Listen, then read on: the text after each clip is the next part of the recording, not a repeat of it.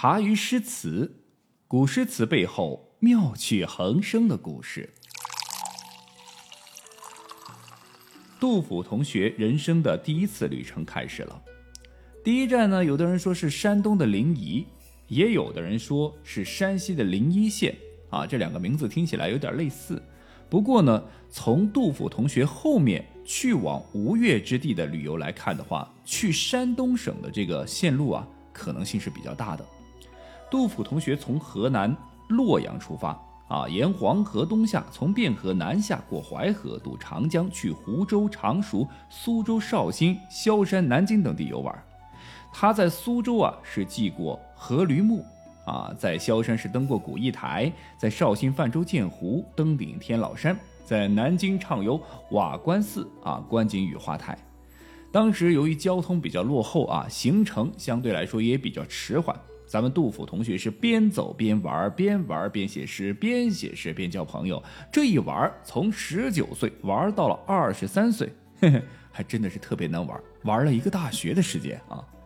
这时候。你都还要给我说杜甫同学他家里没钱是穷游，打死我我也不信啊！说句实在话，玩到了二十四岁，杜甫同学自己都觉得有点不好意思了，玩的也太久了。于是呢，回到了河南老家巩县，参加了当年的科举考试。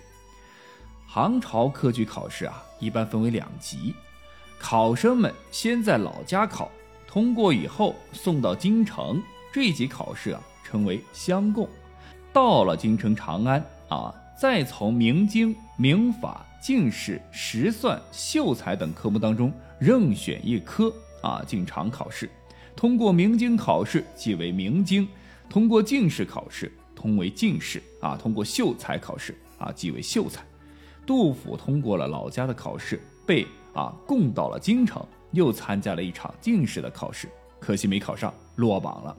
其实不落榜那才是怪事，就算你杜甫是诗圣啊，裸考想要金榜题名啊，拉倒吧！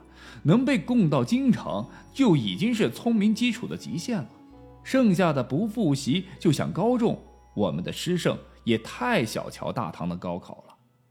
落榜后的杜甫同学也没啥不开心的，毕竟自己才二十四岁嘛，来日方长嘛。于是乎，又打着去山东看当官的老爹杜贤的旗帜呢，是从泰山又旅游了一圈。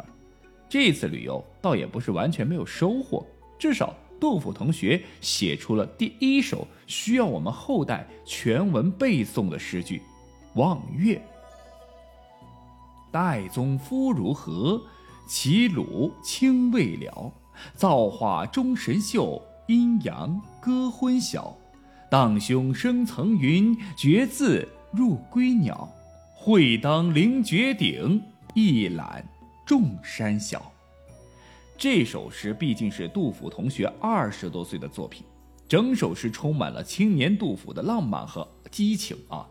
不知道大家发觉没有啊？虽然诗的名字叫《望岳》，但全诗却没有一个“望”字。不过整首诗篇依然紧紧围绕着诗题“望岳”的“望”字来着笔。由远望到近望，再到凝望，最后是俯望。杜甫同学在描写泰山雄伟磅礴的气象，抒发自己的勇于攀登、傲视一切的雄心壮志，洋溢着蓬勃向上的朝气。首句“岱宗夫如何”是乍一望见泰山时，高兴的不知道该怎么形容才好的那种啊，这种惊叹仰慕之情，非常的传神。岱是泰山的别名。因居五岳之首，故尊为岱宗。夫如何，就是到底怎么样的意思。夫字啊，在古文当中通常是勇于句首的一个语气助词，这里把它融入诗句当中，就是一个创新，很别致。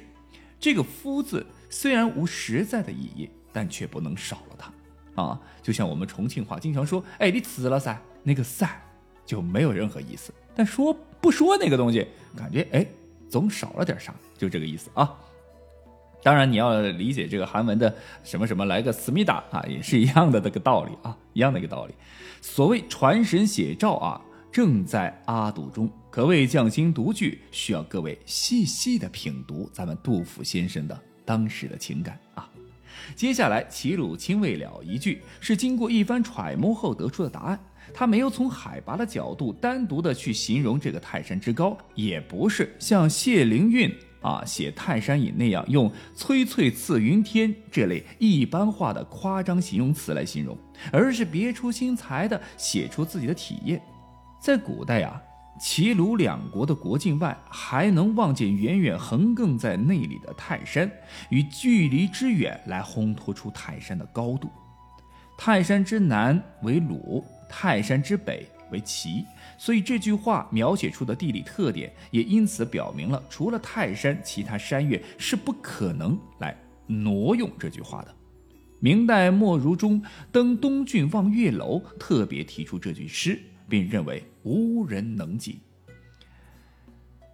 造化钟神秀，阴阳各昏晓两句啊，写晋望当中所见到的泰山神奇秀丽和巍峨高大的形象，是上一句清未了的注脚啊，一个中字用的特别的啊神韵，把天地万物一下就写活了。整个大自然如此的情致，把神奇和秀美都给了泰山。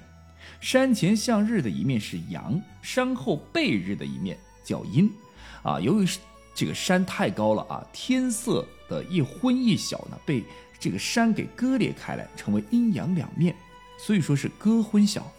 这本是十分正常的自然现象，可杜甫同学妙笔生花，用一个“割”字，侧面写出了高大泰山主宰一切的力量。这力量不是别的，而是以其高度将山南和山北日月割断，形成不同的景观，突出泰山雄伟高大的可以遮天蔽日的形象。这里杜甫用笔使静止的泰山顿时是充满了雄浑的力量，而那种语不惊人死不休的创作风格也在此得以显现。荡胸生层云，决眦入归鸟。两句话写细望。见山中云气层出不穷，故胸臆啊为之荡漾。绝字二字尤为传神，生动的啊是体现了杜甫在这神奇飘渺的景观前，像是着了迷似的啊，想把这一切看个够，看个明白，因而呢使劲的睁大眼睛张望，故感觉到眼眶都有些决裂。这情景使泰山迷人的景色表现得更为形象鲜明。归鸟啊。是投林还巢的鸟，可知时已薄暮，杜甫还在望，其中蕴藏着他对祖国河山的热爱和对祖国山河的赞美之情。最后一句“会当凌绝顶，一览众山小”两句，写出了杜甫从望月产生了登月的想法。此连号为绝响，再一次突出了泰山的高峻，写出了雄视一切的雄姿和气势，也表现出了杜甫的心胸气魄。会当啊，其实是唐朝人的一个口语啊，以及哎一定要啊一定要的这个意思。如果把会当。解作是啊，应当啊，就有点欠缺这个准确，一下就显得平庸了一些。众山的小和高大的泰山啊，进行了对比，表现出了杜甫不怕困难啊，是敢于攀登绝顶、俯视一切的雄心和壮志。这正是杜甫能够成为一个伟大诗人的关键所在，也是一切有所作为的人们所不可缺少的一种品质。全诗以诗体中的“望”字统摄全篇，句句写望月，但通篇并无一个“望”字，而却能够给人以身临其境之感。可见杜甫的谋篇布局和艺术构思，那是一个精妙奇绝的。这诗啊，寄托虽然深远，但通篇只见登览名山之心会，丝毫不见刻意与之心之痕迹。啊，若论气骨真容。啊，体式雄浑，以后的任何登山作品都是难以企及的。不得不说啊，虽然裸考有些轻狂和狂妄啊，这个杜甫同学是落榜了，但是呢，咱们的诗圣杜甫啊，那也不是乱教的啊，还是很有两把刷子的，自信也不是无道理啊。既然落榜了嘛，那心情啊应该不会太好啊，所以旅游散心在所难免。于是呢，杜甫同学带着这份打有引号的悲伤，第二次踏上了旅行之路。这一次旅行一玩啊，又是玩了一个五年啊，什么青州、邯郸啊、雍州啊，去了一个遍。嘿，我再次我告诉大家，谁告诉我杜甫同学没钱的啊？很快，杜甫同学三十岁了，而立之年的杜甫再次回到了河南巩县老家。这一次，不是去考试，而是去结婚。